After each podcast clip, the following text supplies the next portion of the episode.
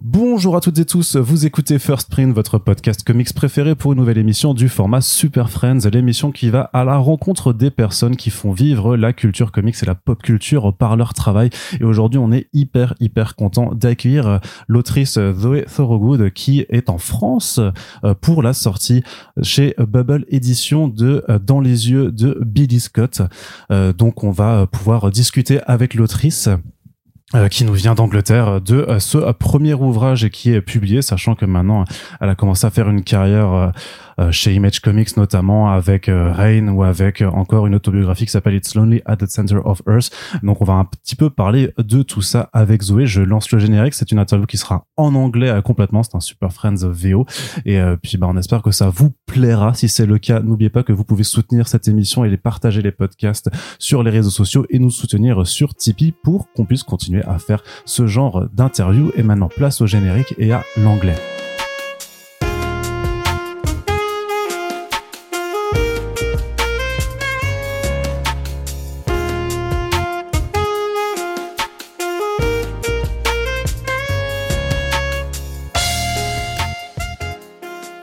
So it's a pleasure to have you here, Zoe. Uh, uh, thank you uh, for your time. Uh, I hope you're doing well in France. It's, it's the first time that you're visiting us. Sure is. Thanks for having me. And so, uh, for people that might not know yet who you are, could you introduce yourself a little bit? Okay, I'm Zoe Thorogood. I'm a British comic creator. I got my start with The Impending Blindness of Billy Scott uh, about three years ago now. Um, and ever since, I've been working mostly with Image, doing Rain with Joe Hill. Um, most recently, um, I've just come out with an auto bio comic with them called It's Lonely at the Center of the Earth. Um, yeah, that's, that's, about it, really. Yeah. Uh, could you tell me a little bit about uh, when you started drawing? Uh, because uh, it seems uh, I've read uh, It's Lonely, so it it seems like you you've always wanted to draw, or am I mistaken? Um, actually, I was never really big on art. Um, I find my story quite unusual with this where I when I was younger I was really into stories. I loved stories. I loved reading. I was a big reader. I could read when I was very very young. Um, and I wanted to be an author. Um, when I got older, I got really into comics um, and manga specifically. I was I got really into the Pokemon manga and then Death Note um, when I was about 13, 14. But I still didn't really draw much, but I would write a lot and I would always have these characters in my head. And um, yeah, I, I, started wondering like, what do these people look like? Which is why I started uh, drawing in the first place. Um, but I was never very good at it. Um, and my art teachers all, like always hated me because they, I, I loved, I like, I wanted to draw, but I was terrible at it. I was easily one of the worst in the class at art at school. Um, and uh, it was one of those things that I had to really push myself out. Like I'm not naturally gifted in art. Um, it's like when people say, "Oh, you're so talented," it's like, no, it's not. It's it's it's it's thousands and thousands of hours. Um, but yeah, so I, I, started drawing properly, like, you know, trying to draw seriously when I was around 15, I think. Um, and then I just never, I, every day, it was just, it was all I wanted to do and it was all I did. Um, yeah. Uh, was there any uh, uh, at any time like a switch when you uh, when you knew that you wanted to be a comic book artist, a cartoonist? Well, um, I always loved comics and I've always I always was drawing comics in my spare time, but I didn't know that I could actually do it as a job. Um, it was one of those things that seemed so mysterious one of those things that how do you get into that? And so um, when I was around 18, when I was deciding, you know, what I wanted to kind of do with my future, I was going into concept art for video games. Um, like, I mean, I'm a massive fan of video games. I always say like, like it's, I know it's blasphemous to say, but I almost like video games more than, more than comics. Um, and I loved, uh, I just love character design. I love the story that a character design can tell. And that seemed like a slightly easier, more obvious thing to get into. So I, I, um, I worked in concept art for games for a little bit. Um, and then realized that actually my love wasn't in the design, it was in the storytelling behind the design. And um, this was when I started posting my comics and ideas on Twitter. And I wasn't really doing it looking for it as a career. It was more just something that I found fun. Um, but people kind of gravitated towards what I was doing. And then I slowly was getting editors interested in it. And at this point, I didn't really understand how the comic industry even worked.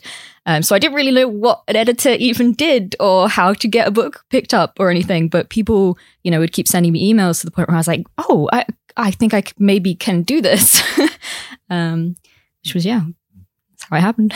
okay. And uh, how did you get into uh, contact with uh, Avery Hill Publishing that published your first book? Uh, was it already a, a, book that you had done, or uh, did they contact you to do the, this book? So when- what happened with Billy was I had posted a bunch of it on Twitter. So I had at that point all I had was um, a sketch that I did of Billy, um, which at that point I didn't have a story. She was just a little doodle I did one evening um, I was waiting for a friend to, I was staying in a student house and my friend was going to cook us all dinner and he was taking so long that I got bored and I just started doodling this character. That and that character ended up being Billy.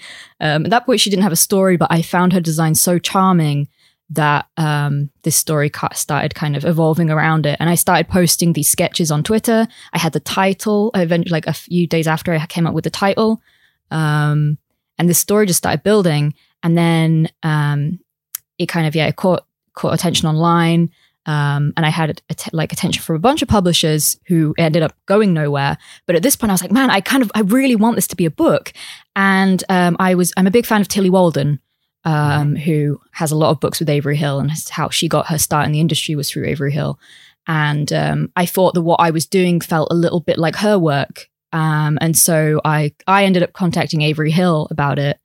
Um, and then they he said they'd take it. okay, so how do you go from just a, a doodle to a story? Uh, how did you uh, imagine the story of Billy Scott, which is uh, an artist uh, like you, and which is going to be blind in two weeks after she got punched in the face and has to uh, finish uh, work for for an exhibition? So it came about because of I always tend to put myself into mm-hmm. my stories, maybe a little too much, and I'm hoping to maybe stop doing that in the future. But with Billy, um, and I was I was 20 when I when I wrote it. I'm 24 now. Um, but what happened was at the time when I was doing these doodles, I I have I've always had problems with my eyesight. Like since I was three, my eyes started deteriorating, and um, so I've always been having all these issues with the, with the opticians. And at that time in my life, I was seeing these black dots in my vision, and I'd went to the opticians, and they she said to me, that you know, oh, don't panic, but this is your retina tearing and you are at risk of going blind. Like if this keeps happening, you need to go to A and E immediately. We can fix it. We can like laser them back together in 24 hours. But it's you know, it's it's it was worrying. Um, luckily, they they kind of stabilized, and it was it it happened due to stress. Um, but it was scary enough that I thought, like, what would happen if I lost my eyesight? I'm an artist. I'm, I make my living doing art. What is going to happen to me? And so these kind of two things, having these doodles of this charming character that I liked, and I wanted her to, I didn't know who she really was at this point. All I knew that, that she was going to go on some kind of journey. And I had this thing happening to me that was scaring me with, with my eyes and my, my vision and my self worth, I guess, in, in relation to art. And these two things just kind of came together really organically. Um, and then the story just started kind of building and building. And I was definitely pulling a lot of, of inspiration from my own life and my anxieties at the time as, you know, a young person. Mm-hmm. And uh, even though uh, you say that this is a book uh, a little bit about yourself, it's, uh, it's all a book about people. I think because uh, her journey is uh, in the end just meeting people mm-hmm. and drawing them, like telling the, the stories. And it, you seem to that you, you've said that you're interested in people.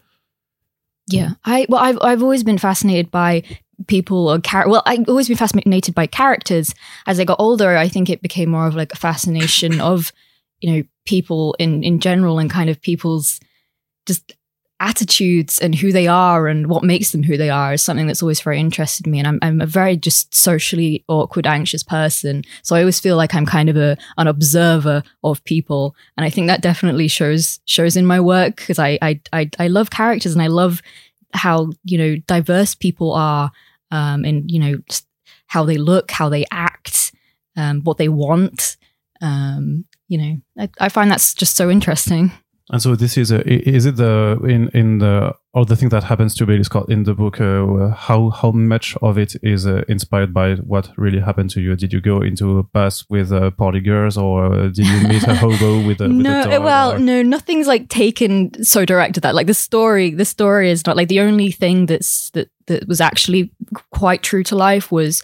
Um, I was living in a student house where the people I was living with didn't really know that I existed.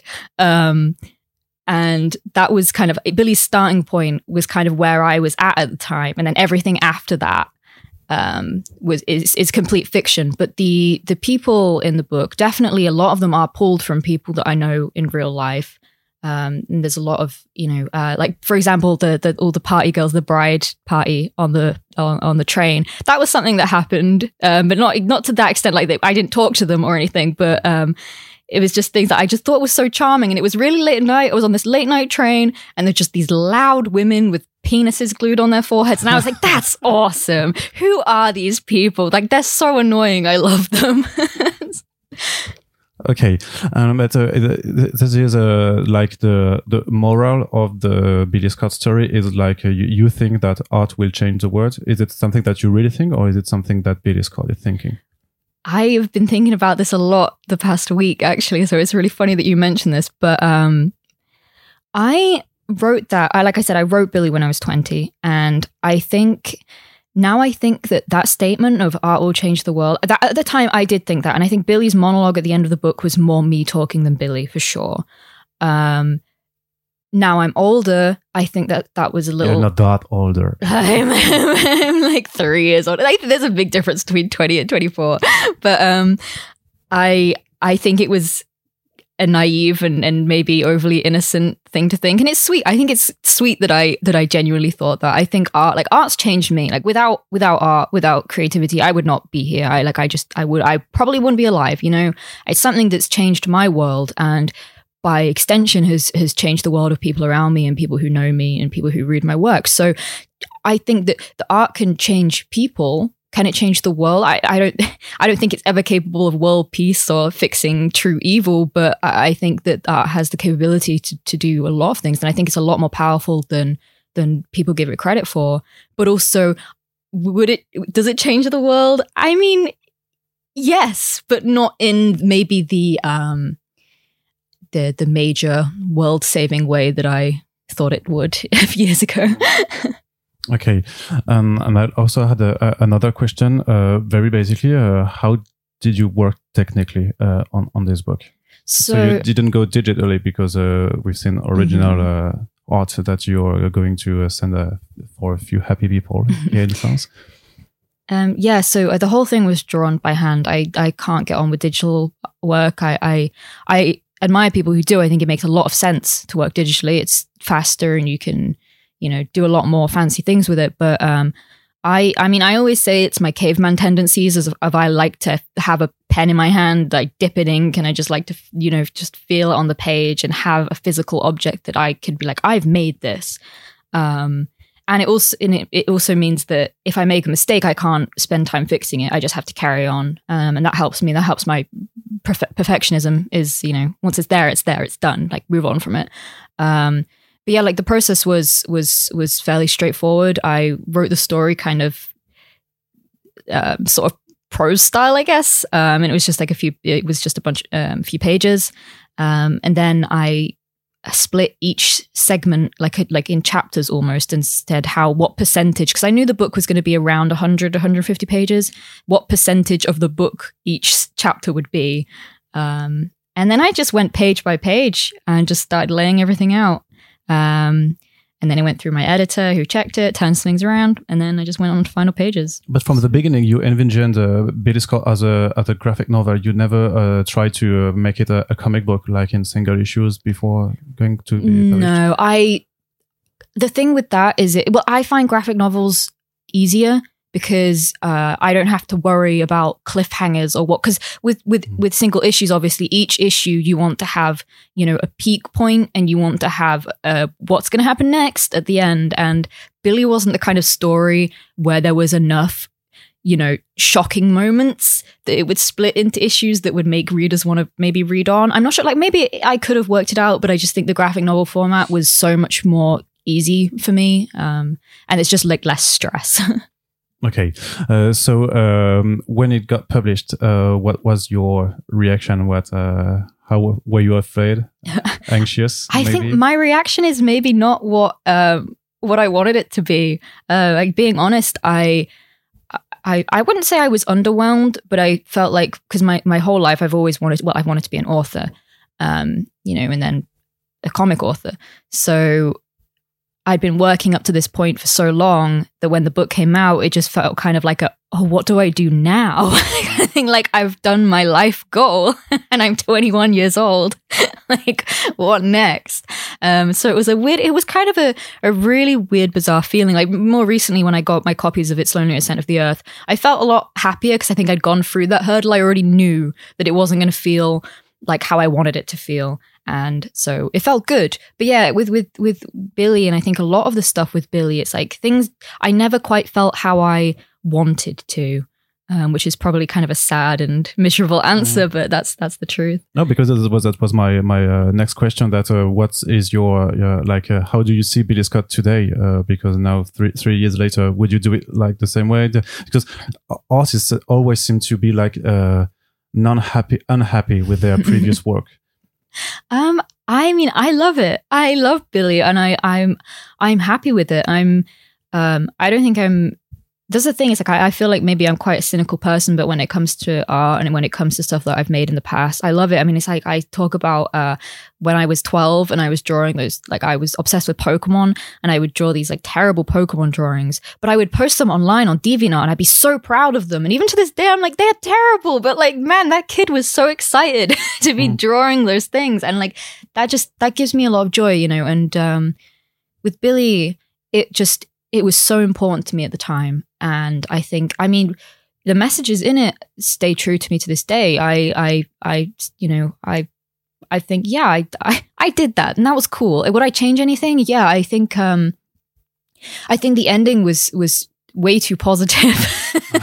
and um, I mean, a lot of people said like it was very like it was it was you know kind of bordering on um, cheesy and perfect, and I completely agree with that. I think. Um, well, she still she, she still going blind. Yeah, so. yeah, yeah. But like everything wrapped up very neatly, and and I, you know, I kind of went on to learn that that's not how real life um, happens. But um, you know, at the time, like I said, like I was I was young. I was I was only like I was just for a teenager, you know? Um, and I was kind of, I think I was writing this kind of perfect ending because that's kind of what I wanted for myself almost in a really, really strange kind of egocentric way. But, um, or maybe you would just want it also to be to make people happy with a yeah there was ending? there was definitely a lot of that. And it was when and also it was like when i was finishing it it's like when covid was starting and so the world was just extremely chaotic. And it just felt good to have this story where everything just was good in the end and bad things happened but they all fixed themselves. And yeah i think at the time that was what i needed so I, I, think you were uh, like used to uh, commentary and reactions because you've been posting your uh, drawings online. But uh, how is it different to see also people in real life react to your work?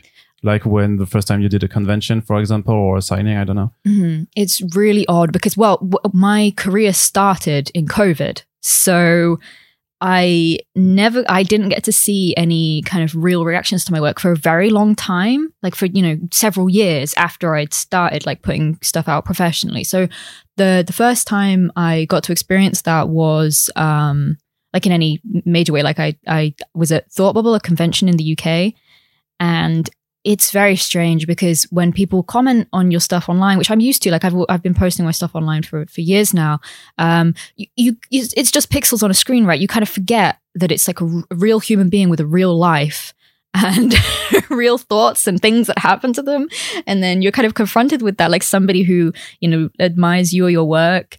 Um, it's a really bizarre feeling that I'm not used to. And I'm, I'm never very good at responding to it in a way that, that feels sincere. Like it, it means so much to me that I can't express it. so I feel, I feel like I'm always kind of seem quite, quite dead inside, um, which is sad because that's not how I, that's not how I feel at all. But it's just, it's such an overwhelming experience, you know, to have that kind of connection with, with somebody, but not know them. It's very odd.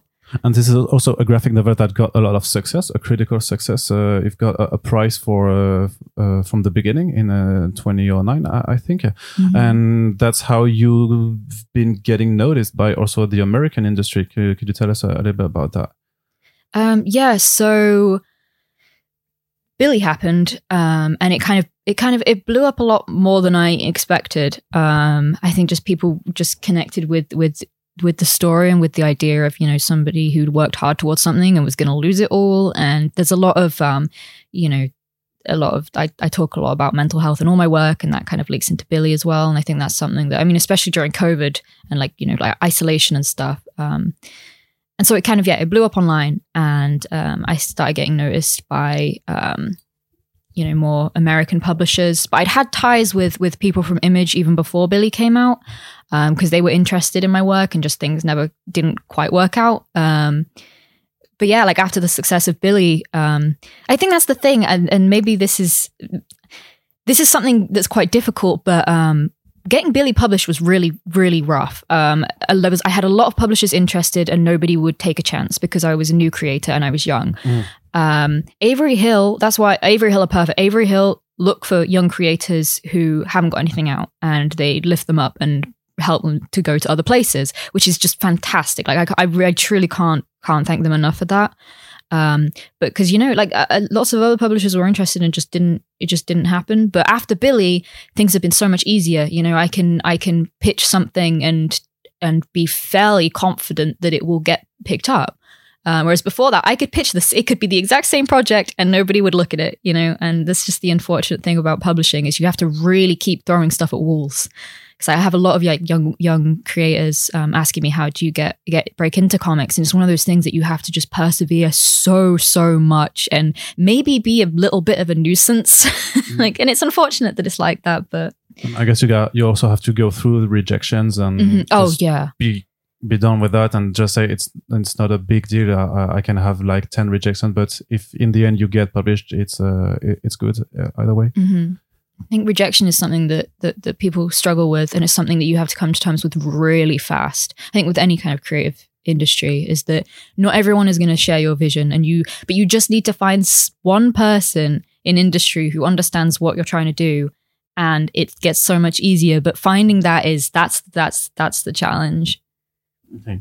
Uh, so uh, one thing I, th- I, find amazing in Billy Scott, it's it's like a quite a grounded story, but they've got uh, you've got a, f- a few pages in which uh, you let a little bit more uh, like uh, fantastic elements, like the, the, the the splash page with the big mm-hmm. eye. It's really one one of the pages that struck me at the beginning, and it it seems like you you like monsters and fantastic stuff like that. Where I, did you get your your influences in in that kind of field? Um, so. Um, my dad will be very pleased to hear I'm saying this, but when I was a kid, when I was around seven or eight, my my dad would let me watch the video games he would play, and um, he would play stuff like Fallout and Bioshock and all these like really creative, kind of scary, um, like monster oriented uh, games, and I was obsessed with them. I I I, I loved them, and um, it's something like I always I, I, I like I said I, I, I love video games. I love the creativity that goes into them. Um, and I, I have worked in games and I love design and um, the th- the thing that was funny about those those Billy pages, like with the giant eyeball and stuff, is that they weren't originally supposed to be in them. Um, but I was so bored of drawing streets and people and just normal things that I messaged my editor and I was like, I need to do something weird. Like I'm getting so tired. so like I added some dream um, sequences of just like really trippy, trippy, uh, creepy stuff um because that's what i that's what i love to draw like if i if i'm just gonna doodle something i'll draw something you know strange or some creatures or something horrible just because that that's that's what appeals to me um you know i love i love i love grounded stories and i love kind of i love drama and i love you know stories about people um, but when it comes to art um you know, it's like I love Chainsaw Man. mm-hmm. I, I just I love that kind of just creativity where you can just be like, what what is this? Um, so yeah, it's like I, am going forward. I'm I'm definitely going to combine more of that. Like I love the human element of Billy. Like I love that, but drawing it, it, it had its moments of oh, why did I do such a grounded story? yes, but you, you wouldn't change it to add more uh, like. Oh no, no. no. I think I like it has a good I a good ratio. Okay, can you tell uh, me a little bit uh, when uh, how you got uh, into Image Comics with uh, first Rain and then uh, It's Lonely at the Center of Earth? Um, well, the first Image project I did was actually Haha with W. Maxwell Prince. oh yeah, the the horror anthology. Yeah, yeah. Mm. So I did a one issue um, for him, and that came about because um, I'm pretty sure this is the story. I this might be wrong, but um, Jeff Boison, who was who he was the creative director of Image until very recently, he was there for a decade, but he left he left earlier this year. But um, he was really into my work. He saw my stuff on Twitter like ages ago, like back before Billy was was out, and he he he just really loved what I was doing. And um, when they were looking for an art, uh, Prince was looking for an artist for this this one issue, and um, Jeff was like, "Oh, you this is this girl who's like kind of new on the scene. She hasn't really done anything, but like you should you should have you know she should draw this." And he agreed. Um, and that was kind of my my my way into image was was through that, and was you know thanks to Jeff. That's what I'm saying. It's like you need if you have one person who kind of understands your vision and likes what you do, um, it gets it just gets so much easier.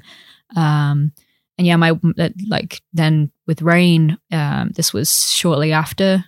Wait, when was this? It was after Billy was released. I can't remember how long after. Um, but yeah, my like my work was kind of blowing up online, and um, um, Chris Ryall, who was the editor, um, and Ashley Woods. Yeah, maybe? yeah. Mm. I, I don't I don't know how much Ashley had to do with it. I I've only spoke to to Chris really, but um, he you know he just he said you know like with with billy was just this emotional story but he also saw that i drew a lot of horror stuff. Mm. and so they want you know they wanted an artist who could kind of handle both the emotional side and the more grotesque horror side. Um so that's how that happened. And is it uh, difficult to uh, draw for someone's else uh, script? Yeah i i find it challenging more in a way where um working with other people i enjoy it but there's a sense of disconnect where when I'm working with somebody else's characters, I don't really know who these people are, who these characters are. Um, I can only understand what is given to me. Whereas if I'm drawing my own characters, I know what's going on in their heads. You know, I can kind of quite easily see, think how are they going to react in this situation exactly, and kind of that leaks into the art. Whereas with with working with a writer, you never you're never entirely sure. You know, you don't have the full background. Even though you can ask them questions. Well, yeah, of course, but I, I think there's um, and there's there's definitely like you know right because I'm I'm a writer artist. Writers always writers writers are selfish people, and they tend to put themselves into their you know their stories a lot, and so I think there's always things going on in the writer's life that are leaking their way into the book and you're you know you so you kind of have this like this slight disconnect from it or at least i i feel like i do um, I know some collaborators, um, if they're on the exact same page, it can be a really beautiful experience. And like the experiences I've had with writers have been great. Don't get me wrong. Um, but I, I, I just prefer doing my own stuff purely because I feel like it's just so much of a more condensed, like clear vision. So you just told that uh, writers are selfish, but uh, and that, that and that that that they are putting themselves in their stories. So, I mean that lovingly. yeah, and that's what you did. Mm-hmm. It's uh, with It's Lonely at the Center of Earth, which is an autobiography, uh, uh, not a bio comic books, mm-hmm. where you're, but you're only 24. So, uh, um, uh, my question is, uh, what did you want to say uh, at such a young age uh, in an autobiographic uh, comic book? Well, that's the thing. I didn't really have much to say. I made it. I that my autobio um, is a really weird project, and I think it's like I mean, people who've read it, I've seen some reviews who said this is this is not anything like what I've, I've ever read before. And I think um, that comes from the fact that I I didn't write it because I felt like I had something to say or like I had something I felt like I needed to share. It was more like it happened because it needed to. It was one of those things where I art has always been my refuge and creating creating things has always been my refuge and last year I was just going through a, just a really bizarre rough transition in my life it felt like and um, the way that I express myself is through that and I was never planning on the book being an actual book. It was more something that I I started drawing the the, the first few pages. Um, it was after it was after a breakup, and I started drawing these pages of what I was doing at the time, like as a just purely as a way to manage. I just moved to a new city. I didn't know anybody. Um, you know, my my partner had left me, and I was like, oh, what do I do? um, and so I just started drawing. And then but I started posting some of it online and people were really connecting to it. Um, were really connecting to what I was saying. And I, I was just being just so honest and just like kind of pouring myself into this work um, that I was like, well, I guess this will be a book. And how did you c- uh, uh, build the, the story? You had to put uh, some some uh, uh, parts of your uh, childhood? Uh, some you're also telling about yourself as a creator and how you started uh, doing Billy Scott, for example. You're you're, mentioning your first uh, convention signing Mhm. uh, and stuff like that. And uh, yeah, so how did you uh, choose the the parts of your life you wanted to to put into the this work? Well, not a lot of thought really went into it. It was more like when I was drawing it, like there was no plan for the book. Uh, I was drawing one page at a time, and what happened happened. It was very, it was very experimental, and I think Mm. some of it maybe doesn't flow very well because of that. Because it was, you know, some of the pages, you know, were drawn as like almost exactly as things are happening. Some were drawn after. They were like it was mostly like um, if something happened in my real life that I felt I reminded me of like so um, a lot of the book is kind of pres- is supposed to be present day um, as I was living. But there were some things that happened that made me maybe harken back to memories from childhood, or maybe explain why I am the way I am. um, and so then it kind of felt natural to kind of go delve into the past a little bit. Um, but there was not really any thought going into it. It was just pure, like directly from my brain to my arm to the page. and weren't you uh, weren't you afraid uh, of uh, giving uh, too much uh, for other people to, to read because you you really put yourself uh, in this book and it's really uh, like way to to like to analyze what's your relationship to other people because you seem to want to connect to people but can't and and there's a, a really like uh when everything comes to you and says this is so relatable and you don't seem to like it or Mhm. like you can't re- you can't relate to people uh, saying that your work is relatable it's a really complicated feeling because I I've always been somebody who's just never quite fit in, and I think a lot of creatives feel that, right? Um, and so yeah, having having like a bunch of people say that my work is relatable, it's it's it's it's a really really odd feeling because it's. Am I?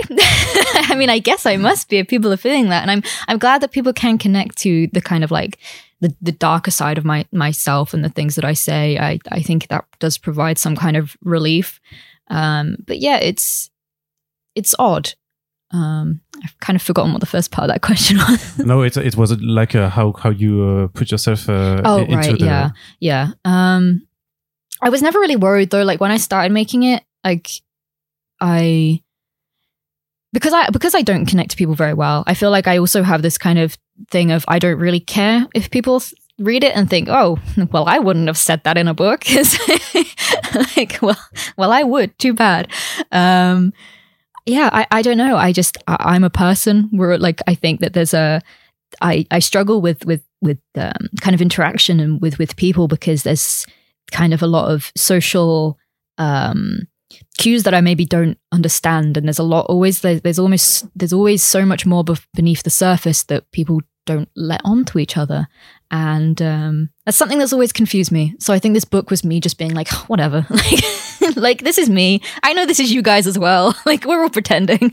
But you still managed to get it published uh, Mhm. so you pitched it like uh, hey uh, hey hi, image i'm going to do another biography So- so I didn't think Image were going to take it, but I, so I had, um, at this point, I had quite a lot of it done, and a lot of people online were like asking, like, is this going to be a book? When is this going to be published? And uh, conventions people like, is this, when is this going to be published? I want, like, I want to buy this as a book. And I, I didn't really know it was even going to be a book at that point. It was just this kind of like weird personal thing that was just keeping me alive.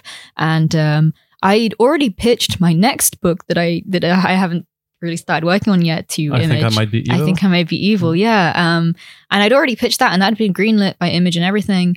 Um, but I I needed to make this autobio. At this point, it was like it's it kind of this beast that had got out of control, and I needed to I needed to make it. And so I emailed um, Eric Stephenson, the, the publisher at Image, and I was like, "This is really weird and probably annoying, but I'm making this book, and it's really strange. Um, and here are a bunch of pages from it." Uh, can can we publish it, please? And um, he just responded with one line saying, "This is phenomenal. Let's do it." um, so that's how that happened. But yeah, I didn't expect them to take it at all. Um, Okay, and so in this book, you're really uh, pushing the boundaries of st- storytelling. Like you're Mhm. breaking the fourth wall uh, every four pages. You're also, e- even though it's not uh, always like uh, drawn pages, like uh, sometimes you just put the scripts and you can So uh, this is really really amazing. So uh, also, so uh, how did you get these ideas? Also, uh, I don't know if you were thinking about like I have to do this uh, right now. I have to like make the reader be surprised by what they are seeing on the next on the next page. Um, again, like it wasn't. I wasn't really. Every like every day, I would just wake up and I would just get to my desk, not really knowing what I was going to be drawing or making that day, and I would just do what came naturally, and I wouldn't really think about it too hard because I think there was there's stuff with with with work like that where you can overanalyze, and I think it was really important just to do what I felt like. and so like there are some parts that definitely maybe don't work as well. I read a review that said like the changing styles it was just so jarring and like they couldn't read it because it was just like every page felt like a different book almost.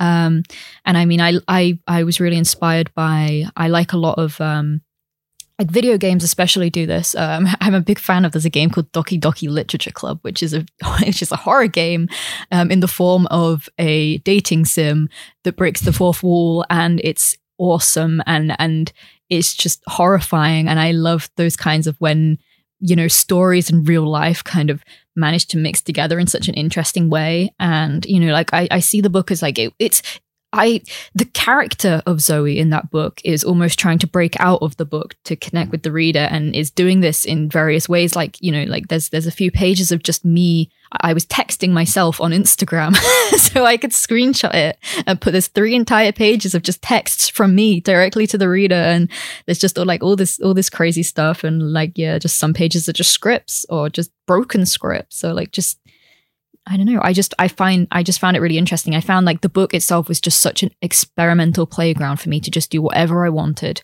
And that's another reason I, I massively respect Image is just it's freedom. You know, I can do what I want. I can try all these crazy ideas. Not all of them work, and a lot of people don't get it, and a lot of people don't like it, and that's that's cool and that's fine. Um, I just I love having that freedom. And this was uh, really amazing how also you you can depict your your own uh, depression or your own monster like in the form of a, of a real monster. So Mhm. is it something that you've been doing for for quite some time, or was it for the book? Yeah, um, it's something I've been doing for a while. Uh, maybe not, like, not as explicitly as it is in the book. Like in the book, it's like very obvious.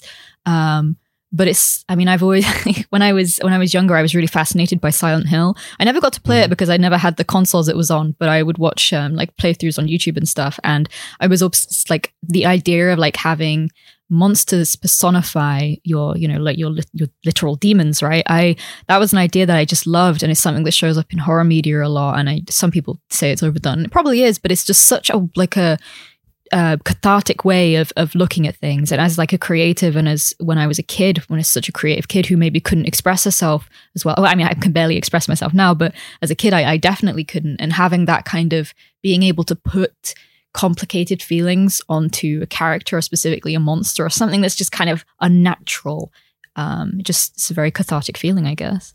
Okay, and so are you still uh, always so uh, self-depreciative that you're uh, saying that you are in in the book, or are you trying to uh, like uh, go past uh, through these uh, these feelings? Um, I'm trying to think the book. I f- well, after I made the book, I felt just relief. It was. I think there was so much in that book that that needed that I needed to work through. Maybe stuff like that doesn't need to be read. Um, but it's stuff it, it that feels like, like you're, you're you're kind of doing your own therapy with this. book. yeah. Oh, that's exactly what it was. And and I think that's why I make a point of saying like this is a selfish project, and this project is not for anybody else. It's just for me, and I'm glad people you know want to read it and stuff and connect with it. But ultimately, it's it's it's for me. Um, and it just happened to be sellable, I guess. but um, It's for also it's for it's for other people because you also post pages when in which we can do something as a reader. yeah, yeah, and So that it's was not entirely just for you. Yeah, no, I I put that in because I was like, man, I'm really just talking about myself. I mean, it's it's it says it is what it says on the tin, you know. But um, I definitely wanted some kind of. I mean, again, that's like another form of trying to connect, right? It's like this isn't my book, this is our book.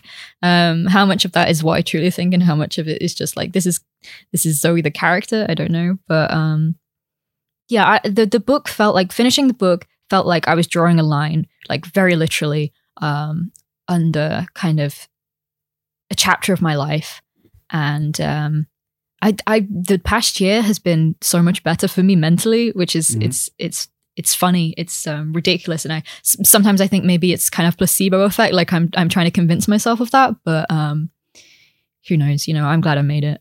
Um, ultimately, it's been a massive help to me, and I, I do hope that it helps other people. I've I've had some really sweet messages from people that you know deal with especially stuff like you know suicidal uh, feelings and stuff. Um, that said it helped them kind of reframe how they think, and it always it does always feel to, good to you know not feel alone. So um, because it's not so lonely at the center of Earth in the right, right. The, people keep asking me what the title means. It's like I feel like it's fairly obvious, but if it's not obvious, the book makes it very obvious by the end. No, it's yeah, it's quite obvious. I, I, I think. And so, do can we expect like some more uh, light, uh, uh, light-hearted uh, work from you in the future? Um, yeah, I hope so. Um, I mean, I think I might be evil is. Um, it's the title it's, not seems No. to be very light-hearted. it's it's it's dark and it's a horror um but it's also quite ridiculous i um i liken it a lot to to uh, it's kind of my my inspirations for it were Silent Hill and Sailor Moon, which I feel like says a lot about it. Like it's um tonally, it's it's quite odd, um, but it has all like the kind of character drama and charm and maybe cheese from Billy, um, but also it has a lot of like darker stuff that's you know more interesting to me personally. But after that, um, I mean, I want to find balance with my work. I mean, I really I enjoy a lot of like really dark um dark media. Um, but I also like I love comedy. I'm a big fan of comedy. I I like to do stupid little doodles where I try to be funny a lot. that you're Um, putting also into a book that you're selling on conventions, right? yes, Like brainworms. brainworms. Um, and, and so like I'm, and I, I love fantasy, and like when I was younger, I always wanted to do this story about like time travel, this school for time travelers and stuff. And I would love to get to a point where I feel like I can do that. And I think I'm getting there. So in a few years, um, definitely, like I would love to get more into some like young adult um, stuff that's lighter and more fun and more kind of stuff that I liked as a kid. Um, I'd love to get to that point. Is it like uh, are we talking about like a Ricky Wilde? I Yes. Yeah. that's the one. so you're going to be like yeah, you're going to do a young adult adventure book about Ricky Wilde in in a few years. I would love to do that if anybody will let me. okay, but we'll we'll be looking forward to that. Thank you very much for your time. Zoe. Thank you.